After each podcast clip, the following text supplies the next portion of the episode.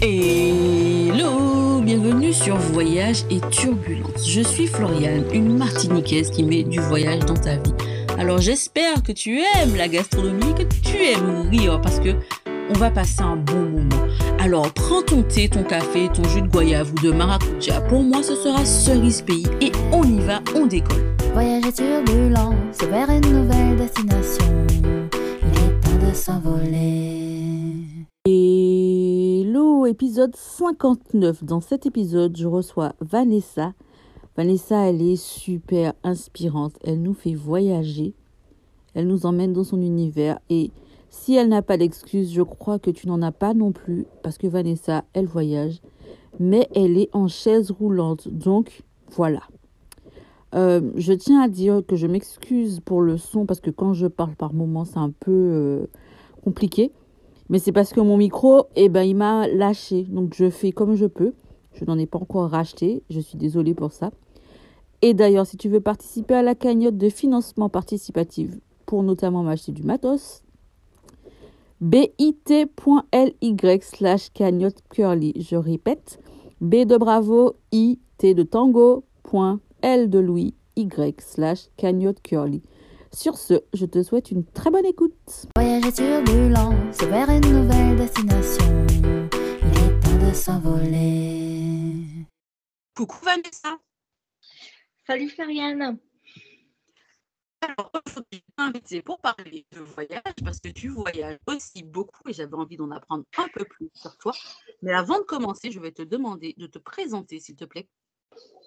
Alors écoute, moi j'ai 34 ans, j'ai un handicap depuis l'enfance qui affecte ma motricité. Mais c'est à partir de 18-19 ans que j'ai commencé à utiliser un fauteuil suite à une opération qui a mal tourné. Donc euh, voilà, ça a été un peu un déclencheur aussi pour vouloir se dépasser et voyager. D'accord. Et tu, tu te considères comme quel type de voyageuse?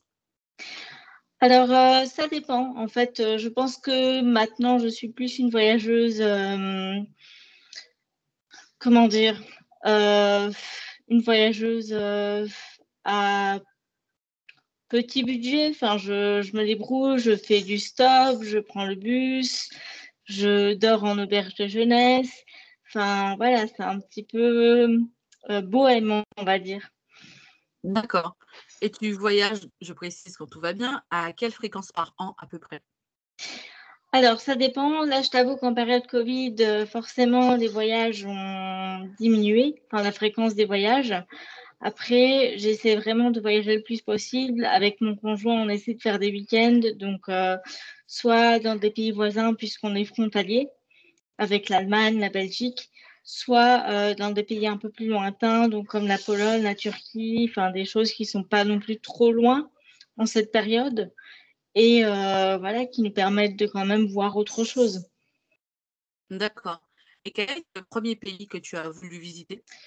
Le tout premier, ça a été l'Angleterre parce qu'en fait, euh, lorsque j'ai commencé à avoir mon fauteuil roulant, euh, je me suis dit, je vais pas me laisser abattre, c'est pas possible, je peux pas rester comme ça et ne rien faire. J'étais persuadée avant d'avoir le fauteuil que je sortirais jamais de ma campagne profonde. Et là, ça a été un peu la goutte d'eau. Je me suis dit, il faut que je fasse quelque chose. Donc, euh, dès lors que j'ai eu mon bac en poche, j'avais la chance d'avoir des économies. Donc, euh, j'ai pris mes billets pour l'Eurostar et je suis partie en Angleterre, je pense, 3-4 jours après la fin du bac. D'accord. Et est-ce que tu peux dire que le voyage en chaise roulante, ça a été c'est facile ou est-ce qu'il y a beaucoup de choses auxquelles tu dois penser? Et est-ce qu'il y a des pays dans lesquels c'est plus facile ou des villes? Est-ce que tu dois faire attention à ça? Comment tu organises tes voyages? Alors, on va dire qu'au départ, je marchais en béquille. Donc, avant le fauteuil, je marchais en béquille. Euh, beaucoup de personnes penseraient que le fauteuil, ça, c'est la fin en fait de la liberté. Pour moi, ça m'a donné plus de liberté, dans le sens où j'ai réussi à parcourir beaucoup plus de kilomètres que ce que j'aurais pu faire en béquille. Je pouvais le faire seule, donc euh, ça m'a vraiment fait me sentir libre. Et euh, je t'avoue par contre, pour les voyages, j'ai pas trop réfléchi au départ à comment organiser. Je suis partie un peu euh, ben, sans réfléchir. Et donc forcément, ça a apporté pas mal de problèmes parce que quand on réfléchit pas et qu'on n'organise pas ses voyages, en étant en fauteuil, ça peut apporter quand même pas mal de déconvenus. Donc, il m'est arrivé d'avoir des pneus crevés sans forcément avoir de solution euh, de, plan B quand ça arrive. Ça m'est arrivé de me retrouver dans des endroits qui n'étaient pas accessibles parce que je n'avais pas fait mes recherches, mais aussi parce que je pensais qu'ils le seraient. Enfin, c'était sur les sites, euh, c'était quand même marqué que c'était accessible plus ou moins. Finalement, je me retrouve là-bas et ça ne l'est pas du tout. Donc, euh, bah, écoute, pour le premier voyage en Angleterre, lorsque je me suis retrouvée avec un pneu crevé euh, sur place, je suis allée dans un garage comme pour une voiture en fait, et on a réussi à me colmater la, brèche de la roue du fauteuil. Donc j'ai réussi à m'en sortir comme ça.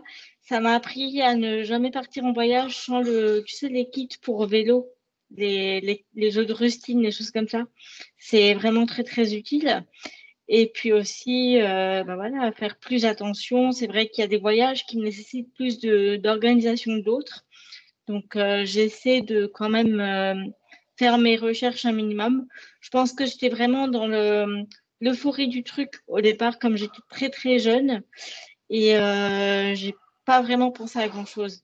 Mais maintenant, c'est vrai qu'il y a des pays qui, qui euh, nécessitent, on va dire, plus d'organisation, et d'autres pays que j'ai pas encore fait parce que j'ai un peu peur de l'accessibilité en fait, du manque de d'adaptation pour les fauteuils roulants. D'accord. Et tu te débrouilles comment pour choisir euh, les auberges de jeunesse de recherche pour savoir si c'est accessible Alors, il y en a quand même pas mal qui sont accessibles. Il hein. faut, faut, dire qu'une auberge de jeunesse, même si c'est assez rudimentaire par certains côtés, on a quand même des bonnes auberges avec des chambres privatisées. On a quand même euh, les salles de bain qui sont certes communes, mais où il y a des douches avec euh, des sièges. Donc, euh, les auberges de jeunesse, malgré tout, ça reste quand même assez accessible pour des personnes handicapées et surtout le tarif est, avantageux. D'accord. Et euh, quel est le pays où tu as trouvé que c'était le plus accessible pour toi? Euh, Je dirais qu'il y en a plusieurs. Après, le plus accessible, je ne peux pas parler de pays en, en lui-même parce qu'un pays, c'est grand et je pense que hors des grandes métropoles, c'est un peu comme partout. Il y a des, mm. endroits qui sont beaucoup moins accessibles. Par contre, euh, je pense qu'une ville comme Tokyo, par exemple, euh, une ville comme Dubaï, ça a vraiment été euh, les endroits les plus accessibles que j'ai pu voir de, ma vie. Et aussi, ça en surprendra peut-être quelques-uns, mais la Pologne, enfin la capitale polonaise, a été vraiment très très accessible comparé à d'autres comme par exemple euh, Bruxelles, qui pourtant est une capitale européenne, où là j'ai galéré, mais vraiment, euh, un peu à l'image de Paris en fait. ce sont des villes qui attirent des milliers de touristes par an et qui font pas forcément l'effort d'adapter euh, certaines choses. Ouais, je suis d'accord parce que quand j'ai été au Japon, j'ai été impressionnée par le nombre d'ascenseurs qu'il y a pour quand on est dans les transports, alors qu'à Paris, si bah, il n'y a que des escaliers en fait. La plupart du temps, il y a des escaliers, donc forcément, c'est pas pareil. Enfin, moi, mon seul problème, c'était ma valise, et c'est seulement pour la traîner d'en haut en bas en France. C'est pas la même chose que quand tu es au Japon, tu vois. Tu prends l'ascenseur, ton problème, il est réglé. J'avoue, effectivement, pour toi, ça doit être plus ou moins. Enfin, c'est pas comparable, mais je veux dire, en termes d'accessibilité, ça reste le même problème. On galère. Oui, oui, c'est vrai. Mais ça a été un peu un rêve hein, au Japon parce que je me suis rendu compte que même au niveau de la mentalité, je ne sais pas si les personnes handicapées japonaises euh, ont droit au même traitement qu'une touriste parce que je pense que les, gens veulent bien faire là-bas pour euh, que les touristes aient une bonne, euh, une bonne image. Mais j'ai vraiment été aidée à chaque fois que j'ai eu un problème. Je veux dire, j'ai jamais eu autant d'aide de ma vie qu'au Japon alors que les personnes ne parlaient pas anglais c'était très compliqué et que moi, avec mon petit japonais, on a quand même réussi à, on, a quand même réussi à se faire comprendre. Ouais, mais je crois que les Japonais, de manière générale, ils sont aidants. Euh, quand tu été au Japon, tu as été à Tokyo, tu as fait d'autres villes? Non, je suis allée qu'à Tokyo. C'était mon premier voyage hors d'Europe. Donc, euh, c'est vrai que j'y connaissais pas grand-chose. Et puis là, j'y suis allée avec un, un, ami qui était aussi handicapé, donc en fauteuil roulant. Je sais que lui, il n'y serait pas allé seul. Donc je me suis dit, bah, allez, viens, on, y va à deux, on verra comment ça se passe. Et ça s'est très bien passé. On a réussi à, tout faire de manière autonome. D'accord. Et vous êtes parti combien de temps? On est parti pas très longtemps. Hein. Il me semble qu'on est resté euh, deux, semaines à peu près. Donc c'était très court, on n'a pas vu grand-chose, euh, très honnêtement. Et puis, je j'étais pas la voyageuse chevronnée que je suis maintenant, on va dire. J'aurais pas, peut-être pas risqué de visiter plein de choses comme maintenant. Je m'en suis un peu tenue au aux activités de base et j'osais pas trop aller plus loin que ce que voilà que ce qu'un touriste qui s'y connaît pas aurait pu euh, aller. D'accord. Et qu'est-ce que tu as le plus aimé au Japon?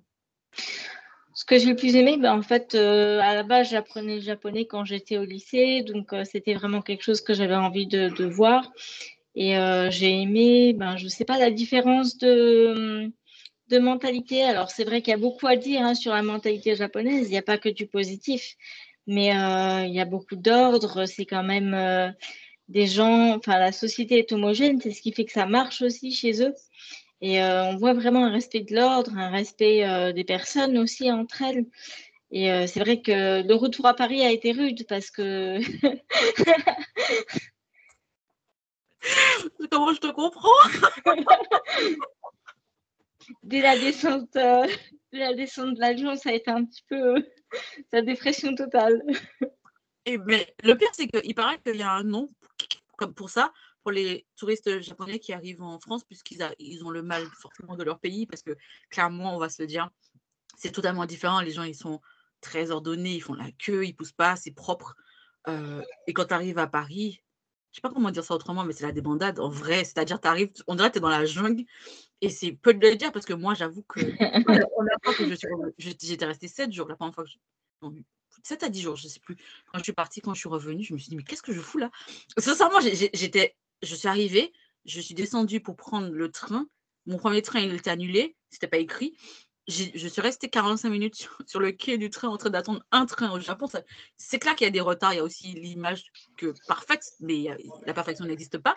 Mais entre la perfection qui n'existe pas au Japon et la perfection qui n'existe pas avec les transports français, ne serait-ce que ça, euh, ouais, c'est compliqué. Bah, rien que le service à la personne, en fait, je trouve qu'il y a vraiment un service client au Japon qu'on ne retrouve pas ici. Le client ouais. roi, c'est pas vrai en France, hein, pas du tout.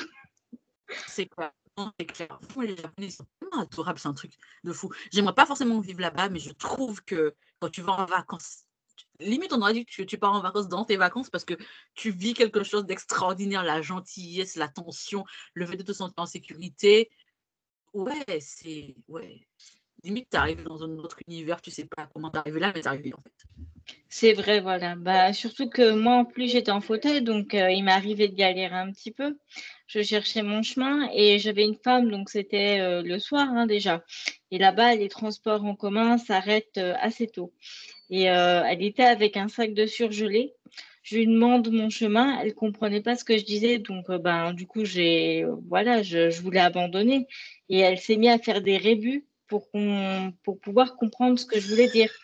Donc au final, elle m'a accompagnée jusque là où je voulais aller. Elle a parlé à la personne donc, euh, qui s'occupait de voilà, qui s'occupait des, clients. Et euh, elle est partie une fois que j'étais vraiment en sécurité et prise en main.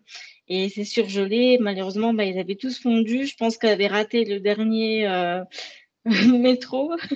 Mais c'est incroyable. On verra pas ça. On verrait difficilement ça en France. Oui, c'est clair.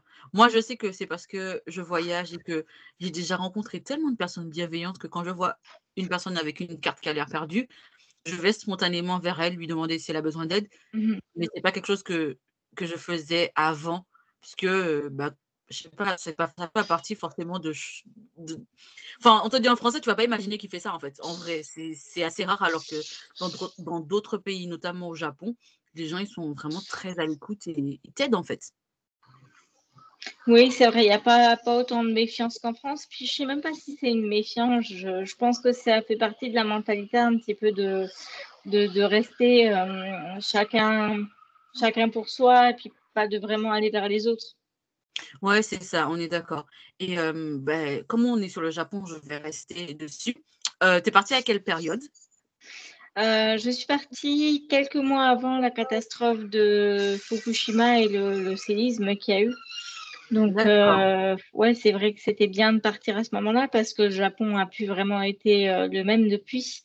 Et euh, ouais, c'était une bonne expérience. C'était mon premier grand voyage hors d'Europe.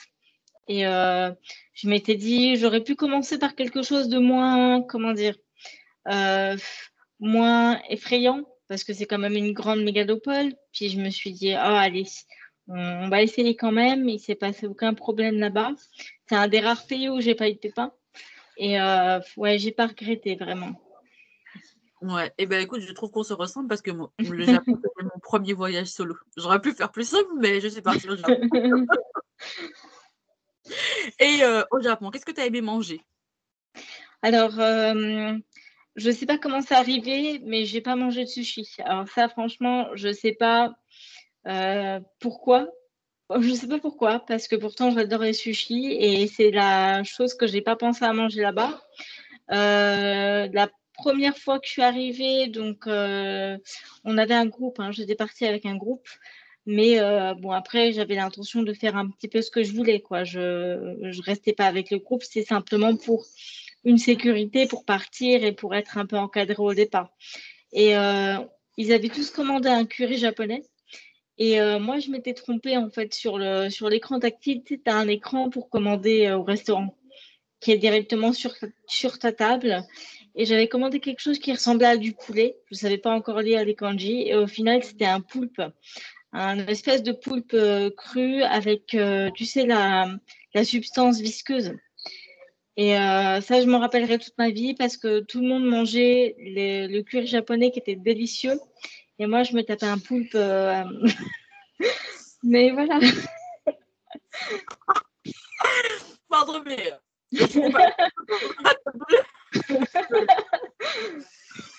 moi, je sais pas, mais j'aurais dit, excusez-moi, donnez-moi. Je veux le curry, s'il vous plaît. Donnez-moi le curry. Bah, j'ai un petit peu piqué dans les assiettes de tout le monde, mais c'est vrai que c'était c'est un truc qui m'a marqué. Après, au niveau de nourriture japonaise, il y a quand même beaucoup beaucoup de choses qui sont super à, manger. Rien que quand tu vas dans un combini, tu sais les petites euh, petites boutiques qui te vendent des choses euh, toutes prêtes. Euh, je trouve que la qualité est bonne, c'est pas très cher. Franchement, on mange pour pas très cher au Japon la vie est chère, mais la nourriture ne l'est pas. Et euh, oui, j'ai goûté un petit peu tout, les takoyaki, tu sais, les, les boules avec euh, du poulpe à l'intérieur, c'est super bon. Le curry, j'en ai remangé après parce que forcément, enfin, j'ai goûté beaucoup de choses. Et euh, ouais, franchement, la nourriture est très très bonne. Ouais, c'est clair. Et tu as goûté les okonomiyaki? Oui, les, les, pancakes avec le, le chou. Ouais, enfin, ils disent que c'est une omelette. Enfin, personne ne sait exactement comment expliquer ça. Enfin, je... Il faut taper Okonomiyaki sur Internet. On ne peut pas vous aider. Parce que franchement, même si on décrit ça à quelqu'un, personne ne peut savoir ce que c'est. Parce que c'est décrit comme des pancakes, c'est décrit comme une omelette, c'est un plat salé, on met plein de trucs dedans. Et je trouve que c'est très, très, très, très bon. C'est mon plat préféré au Japon. C'est délicieux, ouais, c'est nourrissant aussi. Hein. Ouais, ouais c'est clair. c'est clair. Quand manger ça, après, tu peux aller faire la sieste. bon, tout à l'heure, là, je t'ai entendu dire que tu as, que as vécu des petites galères. Et moi, j'aime bien parler des galères de voyage. Donc, quelles sont tes galères de voyage? Raconte-moi, raconte-nous. Je crois qu'on a envie de vivre ça. Alors, euh, il y en a plusieurs. Hein. Outre, les, outre les pneus crevés, euh, il m'est arrivé pas mal de choses, soucis de batterie, donc parce qu'au départ j'avais un fauteuil qui était électrique à 100%, là j'ai un fauteuil qui est manuel, mais avec une aide électrique à l'arrière, donc je peux encore me pousser quand il m'arrive des problèmes. Là, euh, plus jeune, un souci de batterie, ben, ça signifie être coincé sur place parce que j'avais pas d'autres moyens de, de, me pousser. En fait, c'est un fauteuil électrique sans roue euh, que tu peux pousser. Et donc là, c'était un peu la mort. et euh, c'est vrai que pour trouver du monde, en fait, euh, il y a eu des gens qui m'ont amené jusqu'à un café. Donc ils ont dû pousser le fauteuil qui était assez lourd. Ils m'ont amené jusqu'à un café. J'ai pu brancher la batterie. Mais c'est vrai que c'est des choses qui font peur parce que j'y pensais pas en fait étant jeune. Je pensais à rien du tout, seulement à partir. Et quand ça t'arrive, tu te dis bah oui mince quand même ça, tu peux vite être coincé. Et puis, euh, J'ai fait du stop aussi. Alors ça, c'était pas non plus l'idée la, plus brillante euh, à faire. Surtout que euh, je n'étais pas expérimentée. En fait, j'avais pas pensé à prendre, euh, tu sais, les, les chargeurs que tu peux prendre là pour tes, tes portables. Je sais pas comment ça s'appelle. Ouais, batterie externe. Ouais. Voilà, j'ai pas pris de batterie externe, j'ai pas pris de parapluie, j'avais pas pris de, de boussole. J'avais rien pris du tout. Donc, il aurait pu m'arriver n'importe quoi. En fait, j'aurais pu être sous la pluie, j'aurais pu ne plus avoir de, batterie euh, au niveau du téléphone. Et j'étais là à faire du stop euh, pour aller, je crois que c'était jusqu'en Allemagne. Et euh, heureusement, heureusement que les voitures se sont arrêtées de suite. Je pense que quand tu vois quelqu'un en fauteuil sur le bord du enfin, sur le bord de la route, tu as peut-être un peu peur de. Voilà, et tu t'arrêtes tout de suite pour aider. Puis, on n'a pas l'air, comment dire, on représente pas une menace aux yeux des gens par rapport à d'autres autostoppeurs. Donc j'ai eu de la chance, mais franchement, euh, si c'était à refaire, j'y réfléchirais à deux fois parce que c'était pas. Le stop, tu l'as fait que cette fois-là ou tu, tu as utilisé ce moyen de transport pour voyager plusieurs fois? Non, elle aura deux reprises parce que ce qu'il faut savoir, c'est que au départ, donc, je suis partie avec mes économies. Donc, dès lors que j'ai fini euh, l'école, je, suis partie en Angleterre, j'ai pas réfléchi. J'ai fait plusieurs voyages et je suis partie au Japon avec le reste de mes économies. Puis ensuite, ben, forcément, j'avais pas grand-chose. Donc euh, là, je me suis dit, allez, on part en autostop, on verra bien comment ça se passe. Ça s'est bien passé heureusement. J'ai fait du couchsurfing, donc ça m'a rien coûté.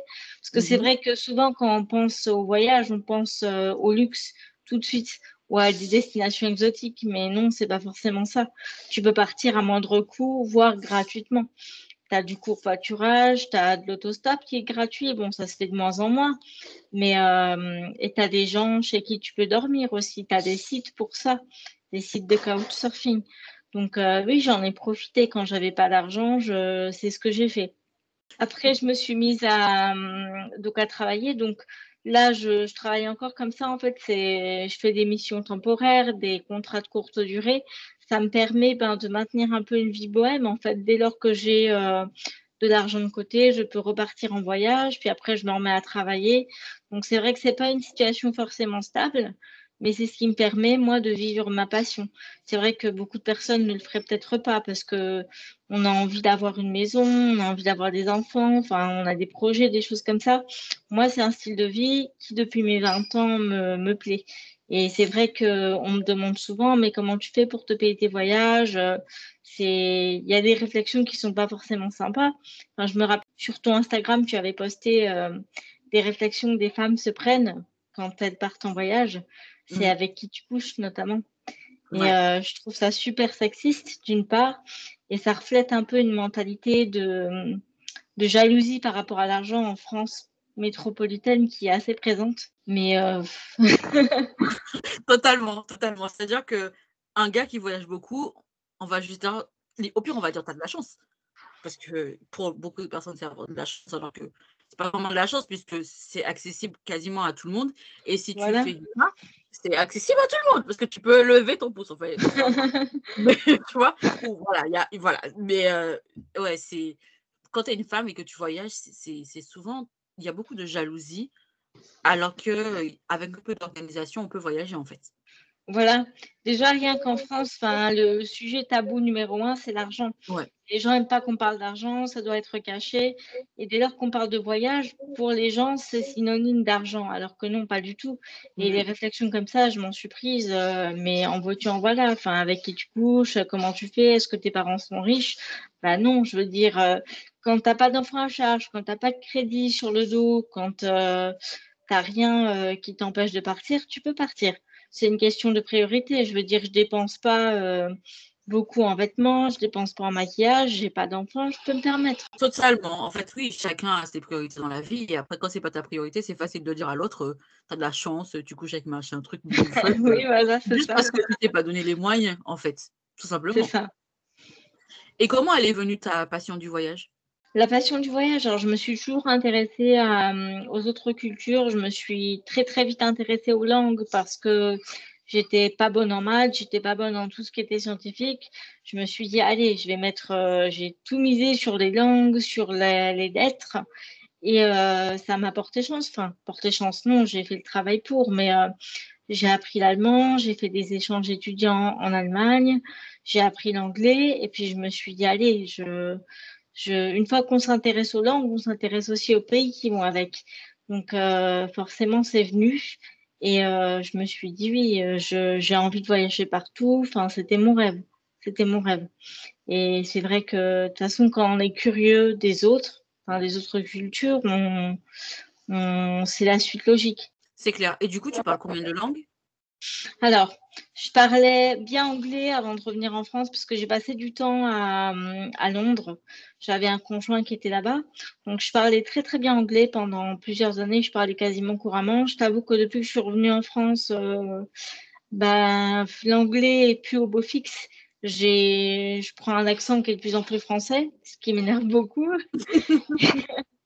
Et euh, oui, il y a des mots que, que j'oublie. Après, l'allemand, c'est pareil. C'est vrai que depuis que j'ai plus de contact en Allemagne et depuis que, que j'y vais moins, ben, je pratique forcément plus la langue.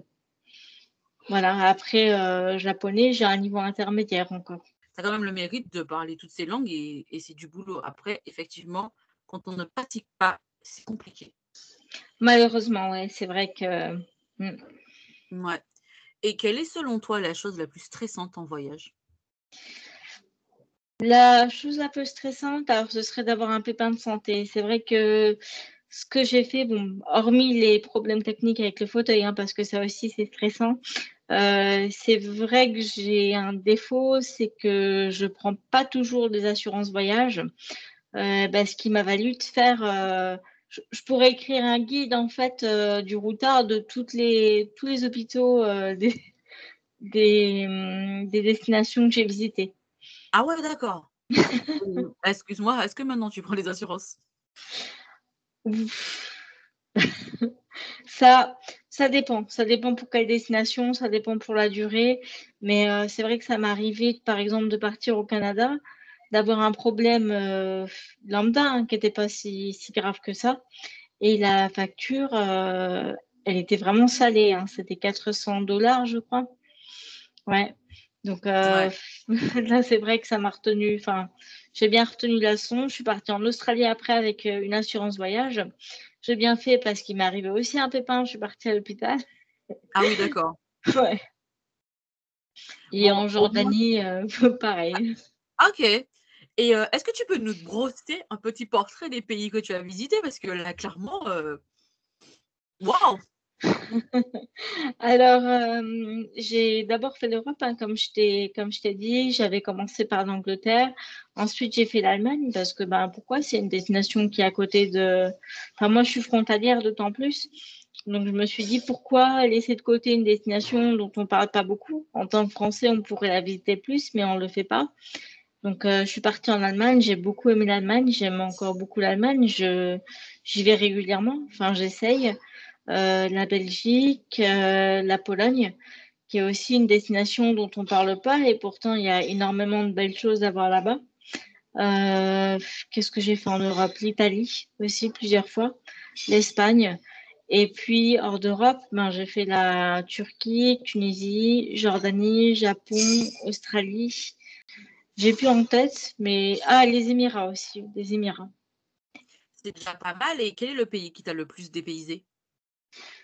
Le plus dépaysé, je dirais Japon, parce que forcément, c'est c'est ce qui est le plus éloigné en fait de tout ce qu'on connaît. C'est au niveau de la langue. La langue, elle n'a rien à voir avec euh, les langues indo-européennes qu'on peut parler. Le, la technologie, la mentalité aussi, les codes euh, sociétaux. Donc euh, oui, c'était vraiment des paysans. Ouais, bah, c'est clair. Et est-ce qu'il y a un pays dans lequel tu, as été, tu avais genre une image du pays et quand tu as été, tu t'es rendu compte que bah, tu te trompais totalement sur l'idée que tu avais de ce pays-là? Ouais, alors ça, ça aurait été les Émirats, spécifiquement Dubaï. Alors en, y allant, lorsque j'avais une vingtaine d'années, forcément, ça m'a mis plein de paillettes aux yeux parce que ben, c'est quand même du claquant, c'est du tape à l'œil, c'est c'est de la richesse partout et c'est impressionnant pour une jeune fille. Donc, euh, ouais, j'avais bien aimé. Puis après, j'y suis retournée quelques années plus tard et euh, j'ai été un peu déçue. En fait, je me suis rendu compte que c'était quand même quelque chose de, une oasis assez, euh, dénué de culture, de, de gastronomie, d'histoire. Enfin, c'est vraiment superficiel en fait, Dubaï. Il n'y a pas vraiment grand chose à y voir et ou à y faire d'ailleurs. Et euh, ouais, c'est dommage. Après, toute destination est bonne à prendre et il n'y a rien à regretter, mais c'est vrai que c'est pas un endroit où je retournerai forcément. Est-ce que tu trouves que les réseaux sociaux étudient un peu l'image qu'on a de certains pays, comme par exemple c'est le cas à Dubaï, parce que Dubaï c'est une destination qu'on voit beaucoup, notamment sur Instagram, et on a l'impression qu'il y a tellement de choses à faire et que c'est tellement grandiose, alors que quand tu y vas, euh, je, parle de Dubaï, mais ça peut être n'importe quelle destination, et après on y va et on se dit, ah en fait c'était ça. Ben, on va dire que moi, Instagram, ça, ça embellit en fait beaucoup de choses. Je pense que c'est les influenceurs aussi qui sont responsables de ça parce qu'ils vont vous montrer certaines choses. Les filtres, ils seront aussi pour beaucoup sur l'embellissement des photos, etc. Puis finalement, ben, vous arrivez quelque part, vous avez l'impression que vous verrez la même chose que ce que vous avez vu en photo. Et c'est pas du tout pareil. Euh, ouais, c'est aussi pour ça que j'ai voulu faire ce podcast et que je suis sur Instagram parce que je me dis que, comme des gens qui devraient dire la vérité aux autres, parce que moi j'ai vécu ma plus grosse déception en allant à Bali. Euh, en fait, Bali, c'est beau, on va pas se mentir, c'est beau. Mais clairement, ce qu'on voit et la réalité, ça n'a absolument rien à voir. Je parle pas ah en termes de montage. Pourquoi personne dit que c'est un truc touristique, tu vois? C'est-à-dire que ça va pas enlever du charme au truc, mais au moins tu sais, tu vois, tu pars, tu sais. Mais on nous vend du rêve, on nous vend des trucs qui existent, mais pas en disant exactement ce que c'est. Et je trouve que il manque un peu cette, cette authenticité, cette honnêteté. Bon, je sais pas que tous les influenceurs sont comme ça, mais ouais, on, nous, sur, on nous survend des choses qui n'existent pas, qui n'existent pas vraiment comme on nous les montre. Voilà, c'est ça. C'est vrai, il y a beaucoup de mise en scène aussi quand tu vois les influenceuses euh, qui, qui, font des photos, elles se mettent les petits rubans dans les cheveux qui sont de la même couleur que, que l'environnement où elles sont, avec la petite robe. C'est, ça fait un petit peu féerique en fait, mais c'est, c'est assez fabriqué, je trouve, les contenus que beaucoup de personnes font. C'est ça. Et c'est vraiment dommage parce que quand tu arrives, toi, tu viens. Moi, je voyage pour rencontrer des gens, découvrir une culture, l'authenticité, quoi. Et quand je suis arrivée à Bali, ben, il n'y avait pas ça. J'étais là, ok, qu'est-ce que je fais là euh, Ok. si on m'avait dit, tu vois, j'aurais pas été déçue et peut-être j'aurais pas été à Bali, j'aurais été dans un pays où, où j'allais chercher ce que enfin, où j'allais trouver ce que j'allais chercher. Pas je partais dans une destination en, en pensant trouver quelque chose qui n'existe pas forcément, tu vois. Voilà. Bah après, ça, nous aussi, on peut le voir en tant que, en tant que Français. Quand euh, on voit des influenceurs qui, ou des gens qui vont à Paris et qui, qui, prennent des photos, etc., ou qui racontent leur expérience, c'est pas. Enfin, nous, on connaît un peu Paris, on sait que c'est pas aussi féerique que ça en a l'air sur les photos. C'est pas. Mais c'est quand on connaît. Quand tu sais pas, tu sais pas. Tu vois, c'est ça aussi qui, est compliqué. Et attends, attends. Oui, c'est vrai. Hmm, tu as parlé de la Turquie. Tu as été où en Turquie? Parce que moi, la Turquie, c'est clairement mon pays du moment, vu que j'en reviens depuis. Bon, fait un mois et demi. Hein. Mais euh, la Turquie, j'ai envie d'en parler, puisqu'on a parlé du Japon. Maintenant, on va parler de la Turquie. Qu'est-ce que tu as fait en Turquie? Qu'est-ce que tu as aimé? Qu'est-ce que tu as moins aimé? Alors, nous, on est parti à Antalya. Et euh, très honnêtement, j'ai trouvé ça super. Oui, c'est clair. Et est-ce que tu as trouvé que les, dire les Japonais, que les Turcs sont gentils comme au Japon? Ouais, très sympa. Franchement, très sympa. Très sympa, très ouvert d'esprit. Puis j'ai beaucoup aimé aussi le, le fait qu'ils prennent soin des animaux, même lorsque les animaux sont, euh, sont comment dire, euh, sont dans la rue, quoi tu vois que c'est vraiment des animaux dont les gens prennent soin quand même, qu'ils les nourrissent. Et je trouve que c'est euh, une belle mentalité, en fait. Il y a beaucoup de choses à dire sur les Turcs et la Turquie. Et il y a plein d'aspects qui m'ont beaucoup plu. Non, mais en fait, il faut dire que la Turquie, c'est le pays des chats et des chiens errants et en bonne santé. C'est clair que, ouais, quand tu vas dans certains pays, tu vois souvent les chiens et des chats errants, ils sont tout rachitiques. Mais en Turquie, déjà, ils vivent leur meilleure vie. Enfin, ils mangent, ils boivent, ils sont très. Ils viennent vers toi. Enfin, voilà, quoi. C'est impressionnant, j'avoue. Euh, quand j'étais avant de partir, j'avais lu qu'il y avait beaucoup de chats et de chiens. Bon, après, moi, j'ai pas vu beaucoup de chiens. J'ai vu beaucoup de chats, surtout à Istanbul. Mais euh, ouais, je trouve ça impressionnant. Je suis d'accord. Ouais, ouais, ouais. Mmh. Et bon, maintenant, on va parler un petit peu de nourriture. dans quel pays tu as le mieux mangé? Enfin, selon toi, hein, selon tes critères à toi. Dans quel pays j'ai le mieux mangé? Alors, la, la, Pologne. Encore une fois, c'est vrai que les pays slaves et les pays de l'Est, les gens ils pensent pas pour des destinations de vacances. C'est dommage parce qu'ils laissent de côté des pays où vraiment tout est euh, accessible financièrement et où tu peux manger vraiment très bien, où tu peux voir des aspects des cultures qui sont vraiment intéressants. Et euh, on a vraiment bien, enfin, à chaque fois qu'on y va avec mon conjoint, on y va à peu près une à deux fois par an. On mange euh, vraiment super bien, super bien pour pas très cher. Et c'est dommage de laisser de côté certaines destinations au profit d'autres qui font peut-être plus rêver sur le papier, mais qui pour moi sont. Enfin, pour moi, la Pologne, c'est vraiment quelque chose que j'adore. Et tu as été où en Pologne, du coup? Alors à Varsovie, je, je, suis restée sur Varsovie. Chaque fois que j'y vais, je retourne à Varsovie tout simplement parce que c'est accessible. C'est vraiment une capitale euh, qui est accessible, où je me sens bien, où j'ai mes repères. C'est vrai que je voudrais voir d'autres endroits de la Pologne, mais après, j'ai pas fait mes recherches. En termes d'accessibilité, je pense que ce serait peut-être un peu plus compliqué dans d'autres villes. Maintenant, euh, c'est quelque chose qu'on aimerait tenter, ouais. D'accord, ok. Bon, on va revenir sur la bouffe parce que c'est la vie la bouffe. Qu'est-ce que tu as mangé de plus singulier en voyage, à part le poulpe euh, que tu as mangé au Japon? Alors, le plus singulier en voyage, à part le poulpe, euh, j'essaie de réfléchir, mais je suis pas sûre que j'ai mangé euh, des choses qui sortaient vraiment de l'ordinaire. J'essaie d'y réfléchir, hein, mais franchement. Bon, c'était déjà pas mal. ouais, il n'y a pas eu énormément de choses. Bah, j'avoue que déjà, là, c'était le jackpot. T'arrives, on te manger du poulet, on t'emmène euh, du poulpe cru. Pardon, mais t'as gagné. En fait, je, je, je pense que t'as déjà un niveau élevé. Donc, c'est pas si t'as mangé de, de palpitant, de croustillant, de bizarre. C'est, on va dire, ce sera pour euh, peut-être tes prochains voyages. Ah oui, alors attends, je pense euh, justement à quelque chose. Bon, c'est pas non plus ouf hein, euh, les autres choses, mais j'ai déjà mangé donc des soupes, une soupe aux pâtes de poulet qui était pas, c'était pas mal, franchement, mis à part, enfin si tu oublies que c'est des pâtes de poulet dans la soupe, ça, ça va. Et j'avais mangé ça, écoute, euh, dans le 13e à, Paris.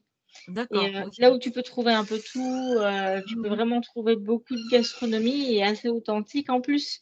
Donc Paris, c'est génial, c'est génial pour ça. Donc j'avais mangé ça. Et puis du durian. Je ne sais pas si tu connais le fruit. Je pense que tout le monde sait ce que c'est, mais j'ai jamais mangé parce qu'apparemment ça pue de fou. Voilà, c'est un fruit qui pue.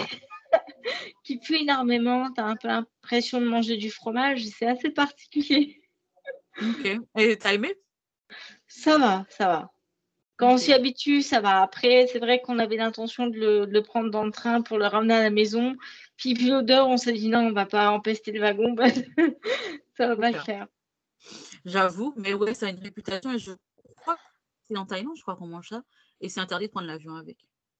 Voilà, même à Singapour, tu as, plein de magasins, de choses comme ça, où on dit que tu peux pas rentrer avec le durian parce que ça pue. J'avoue, c'est maroilles, quoi. C'est un peu la même chose. Ah là là, non, mais franchement, euh, non, ça fait des histoires à raconter. Après, euh, moi, je sais pas si je goûterais. Je pense que oui, quand même, parce que j'aimais essayer des choses, mais après, l'odeur, là. Hum, hum, hum. Je réfléchis là, tu vois, j'ai le de réfléchir alors que le truc est même pas devant moi. Mais je me dis, quand je vais voir ça là, est-ce que je vais oser manger de. J'ai peut-être goûté un, autre truc qui est assez odorant au Japon, c'est le napo. Je ne sais pas si tu as essayé. C'est des graines de sésame euh, fermentées. Et en fait, c'est tellement fermenté que quand tu les prends avec les baguettes, tu as des fils de. Tu sais, des fils, euh, des fils qui tombent. Je crois que c'est parce que c'est tellement fermenté que c'est un peu gluant. Et ça au petit déjeuner. J'ai entendu ça, mais j'ai pas goûté. T'as goûté? Ouais, ça a une odeur assez particulière, c'est fort en bouche, mais perso, j'ai aimé. Ouais, perso, j'ai aimé. Après, je sais qu'il y a beaucoup de personnes qui, qui aiment pas ça. Ouais, bah tu vois, tu disais que tu n'avais pas goûté, tu n'avais pas essayé, mais tu c'est des choses originales, je te félicite parce que moi, je sais pas si. Enfin, j'ai pas eu l'occasion de d'être confrontée à ces trucs-là, mais je sais pas si on m'aurait dit goûte ça, j'aurais dit ok, je... non, je suis pas convaincue. Après, je oh me dis, c'est, ça fait partie de l'expérience des voyages. Je me dis, si je ne le goûte pas maintenant, je, ben, j'aurais peut-être plus d'opportunités. Donc, euh, voilà. C'est vrai, je suis, je suis d'accord avec toi. Et puis en même temps, euh, ouais, ça permet de, de. Oui, ça crée des expériences et puis ça te fait des souvenirs. Enfin, bon ou mauvais, mais au moins, tu as essayé. quoi. Voilà, tu as de quoi raconter euh, à, tes, à tes copains et à tes, à tes enfants, peut-être tes futurs enfants. C'est vrai, c'est vrai. Mais j'avoue, euh, ah ouais, ça fait, ça fait des choses à raconter. Effectivement, et en plus, ça montre que tu es courageuse parce que hmm, il y a plein de personnes qui n'oseraient pas. Hmm. et du coup, euh, quels sont les paysages dans le monde qui t'ont le plus marqué? Euh, Les paysages dans le monde qui m'ont le plus marqué. Alors, c'est tout bête, hein, mais la Suisse, quand tu vois les montagnes, ils ont des paysages à couper le souffle. C'est pas forcément un pays qui est super accessible parce que souvent les villes en Suisse, ça monte, ça descend, ça fait en pente, quoi. Donc, euh, et c'est cher, effectivement. Mais euh, au niveau des paysages, c'est quand même. Euh, puis c'est près de chez nous, en plus, on pense pas aux destinations proches, encore une fois, quand on pense au voyage. Mais c'est super beau. C'est super beau. Après, au niveau des paysages, vraiment, la Jordanie aussi quand, tu vois le, désert, enfin les, choses comme ça, c'est magnifique. Ouais, c'est clair. En fait, j'avoue qu'on pense pas forcément aux pays proches. On pensait pas forcément aux pays proches parce qu'avec le Covid, je trouve que ça a changé. Oui. Mais euh, la Suisse, moi, moi, j'y pense pas parce que c'est cher. C'est tout. parce que quand tu cherches un voyage pas cher, tu peux pas te dire je vais aller en Suisse. Ça, ça matche pas. Mais c'est vrai que niveau paysage, il y a de quoi faire. Même en Italie, euh, tout en haut de l'Italie, à, la frontière, il y a des, il y a des paysages qu'on n'imagine même pas. Et ça donne envie aussi. Mais ouais, enfin, de toute façon, il y a tellement de choses à voir partout dans le monde que, ouais, tu, bref, je, on ne peut pas rentrer dans cette conversation-là. Oui, voilà. Bah, après, la Suisse, ça dépend au niveau des prix. Bon, moi, je suis frontalière, par exemple. je ne suis pas très, très loin de la Suisse. Tu peux quand même trouver des hébergements pas chers du tout alors que pourtant c'est en Suisse. Enfin, je sais que j'ai trouvé des hébergements beaucoup plus chers en Allemagne, alors qu'en Suisse ça allait. Et puis, euh, si tu sais vraiment où manger, pas seulement pour euh, des endroits pour touristes, etc., tu peux mhm. manger pour pas trop cher. Après, je sais qu'on fait aussi des courses. Qu'on, généralement, on prend des, des accommodations avec euh, frigo pour qu'on puisse mettre les courses dedans. Et franchement, tu peux te faire des bonnes vacances euh, sans forcément trop, trop débourser. D'accord. Ah, bah, c'est intéressant. Peut-être à tester. Euh, partir en Suisse pour pas cher. objectif, partir en Suisse pour pas cher. Ça peut être intéressant, j'avoue. Ça, me motive. Déjà que tu m'as motivé avec la Pologne, bon, j'avoue, j'avais déjà envie d'y aller, mais je me dis, ça peut être, ça peut être intéressant aussi. ouais, bon, ben, qu'est-ce que les voyages t'ont fait apprendre sur toi? Alors, qu'est-ce que ça m'a fait apprendre? Euh, C'est vrai qu'au départ, j'étais une fille assez, enfin, je suis encore hein, quelqu'un d'assez euh, timide. Pas timide, je dirais, mais peut-être introvertie.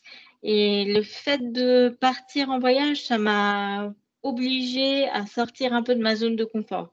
Parce que quand tu vas dans un pays que personne ne parle forcément anglais ou, ou autre, enfin, ou autre, hein, et que tu es obligé de te faire comprendre, bah forcément, tu es obligé de sortir un peu de ta zone de confort pour euh, aller vers les gens, pour vraiment t'exprimer. Enfin, on ne peut pas se permettre en voyage de rester enfermé sur soi. C'est propice aux rencontres. Euh, ça m'a fait, évoluer sur le plan, euh, mental, on va dire, sur le plan de la personnalité. C'est vrai que au départ, quand on va à l'école, en France, on n'apprend pas à parler la langue. On nous fait faire des exercices écrits et donc euh, on apprend très très peu à s'exprimer.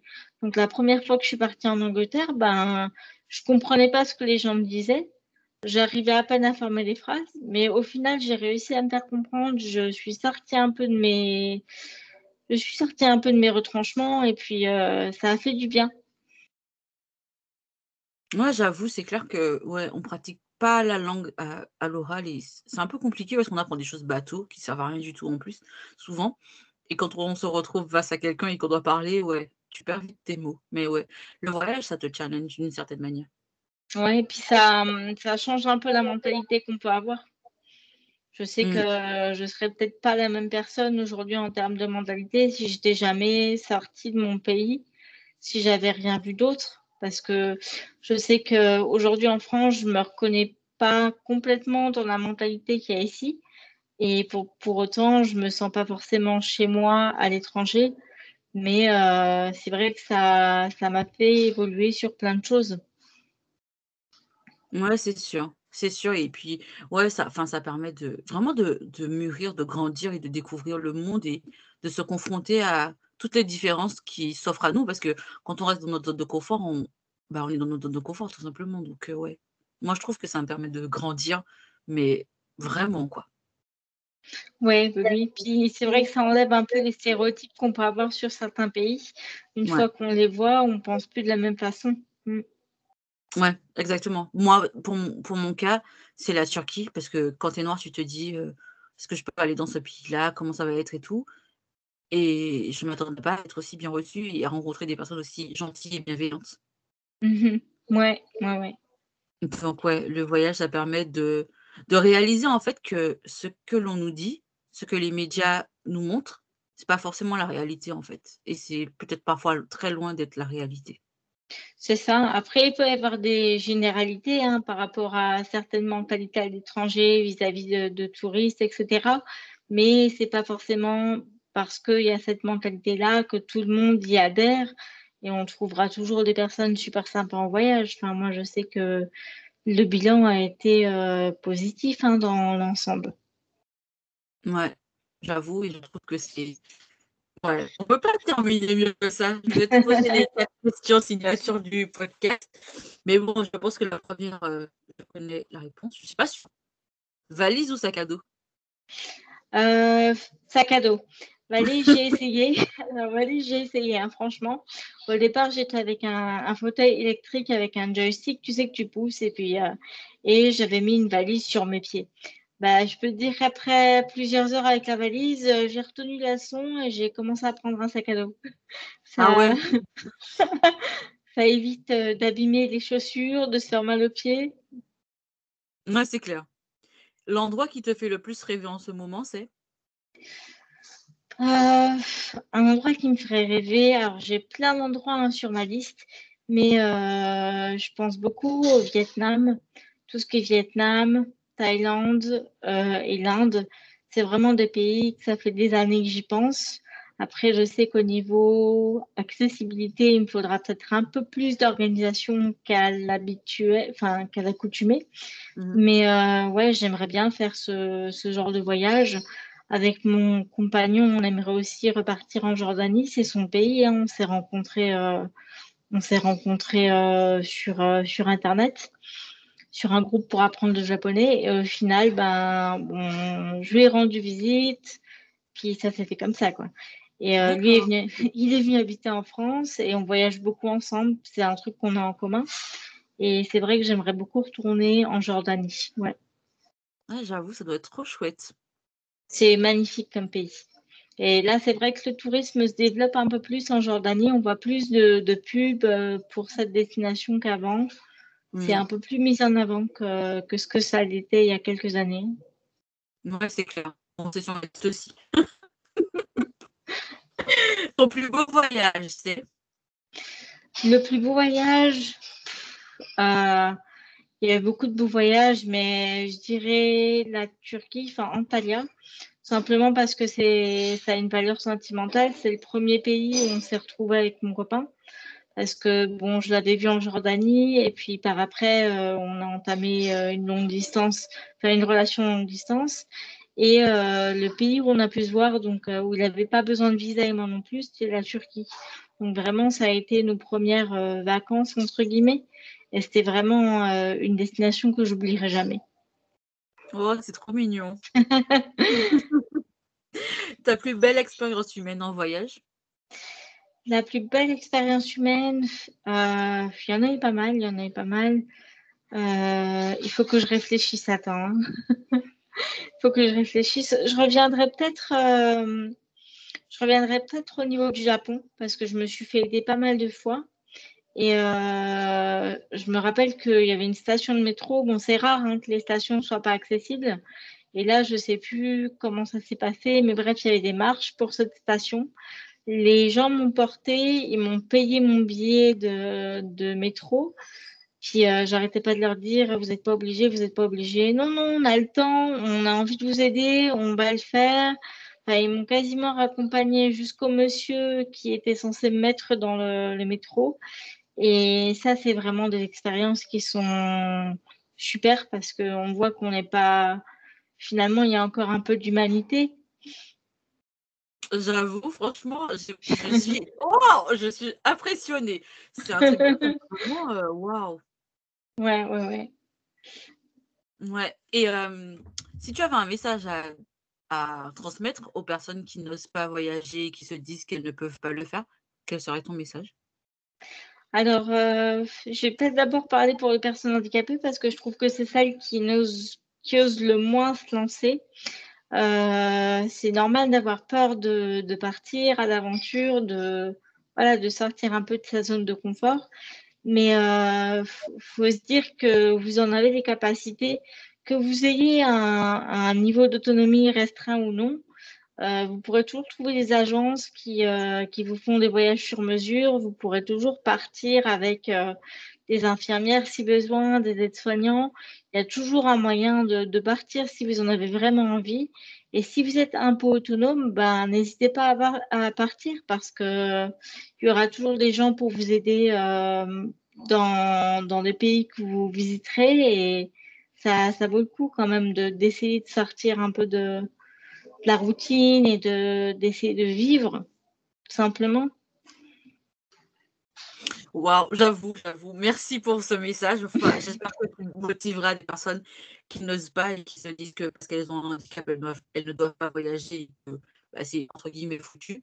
Mais en vrai, euh, il faut se donner les moyens. C'est ça, je crois, qu'il faut retenir de ce que tu viens de dire. Parce que quand même, aller au Japon, se retrouver face à un endroit où tu ne peux pas prendre les escaliers parce que tu ne peux pas, en fait, et que les gens te portent juste. Non, mais c'est un truc de fou, quoi. Il faut aller vivre ça dans sa vie, en fait, je crois. Ouais, c'est vrai que j'aurais pu avoir beaucoup d'expériences très, très euh, malheureuses, mais il y a toujours eu quelqu'un, il y a toujours eu une solution. Il faut pas avoir peur de se lancer. Puis même pour les personnes qui sont pas handicapées, si vous n'osez pas voyager, bah, dites-vous que le temps passe, enfin l'argent, euh, ça va, ça vient, mais le temps, une fois que c'est passé, ça revient plus.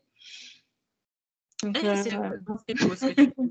bon, maintenant que tu nous as motivés et tout, si on veut te retrouver sur les réseaux, on te retrouve où? Alors sur Instagram, euh, mon pseudo c'est Globetrotter, donc Globetrotter avec deux T, underscore, on, O-N, euh, underscore, wheels. Donc, euh, en fait, c'est globe-trotteuse à roulette, quoi. Je mettrai le lien de ton Instagram dans la fiche du podcast et dans la description de la vidéo, puisqu'on va faire un podcast vidéo, la première. Merci de m'avoir accordé ce temps et de nous avoir parlé de tes beaux voyages, parce que franchement, c'était hyper motivant. Ben, merci à toi de m'avoir reçu. C'était un plaisir. Et puis, euh, j'espère que tu continueras aussi tes podcasts parce que c'est super enrichissant et ça fait toujours plaisir de voir des femmes qui voyagent. Parce que c'est vrai que c'est une communauté aussi sur Instagram qu'on a réussi à trouver de, de filles qui font de la randonnée, qui partent un peu partout. Et ça fait plaisir d'avoir un peu de sororité dans ce, sur cette plateforme. C'est clair, surtout des femmes françaises, parce qu'il y a beaucoup de voyageuses. Euh, anglaise, anglophone, oui. en fait, les pays anglophones, mais euh, en France, c'est assez minime, je trouve. C'est vrai, en France, il n'y a pas encore beaucoup de voyageurs. Je trouve que les influenceuses françaises qui montrent euh, des belles destinations, c'est pas forcément sur le thème du voyage, en fait, qu'elles postent. C'est plus euh, pour des, pour des, je sais pas, pour du lifestyle, pour des choses ouais. comme ça. Mais euh, ça manque un petit peu, ouais, les, les femmes françaises voyageuses sur Instagram. C'est ça. C'est aussi pour ça que je me suis lancée sur YouTube, puisqu'il n'y a pas. Donc, euh, je me dis, il y, y, a des choses à faire, quoi, tu vois. Mais t'as bien fait, t'as bien fait. Merci de m'avoir écouté jusque-là. Est-ce que ça veut dire que tu aimes le podcast? Est-ce que je peux compter sur toi si tu as un iPhone? Pour laisser 5 étoiles et un avis sur Apple Podcast. Et si tu n'as pas d'iPhone, est-ce que je peux compter sur toi pour que tu t'abonnes au blog curlysaltytravel.com Pourquoi? Parce que ça m'aide à pouvoir après te demander ton avis pour l'évolution du podcast et aussi parce que j'ai l'intention de négocier des choses et il me faut pouvoir te contacter pour t'offrir des cadeaux, des réductions, des choses de ce style. Alors, je te dis à bientôt, que ce soit sur le blog ou sur Instagram, curlysaltytravel.com et je te laisse en musique avec Eslan. Tu pourras te reposer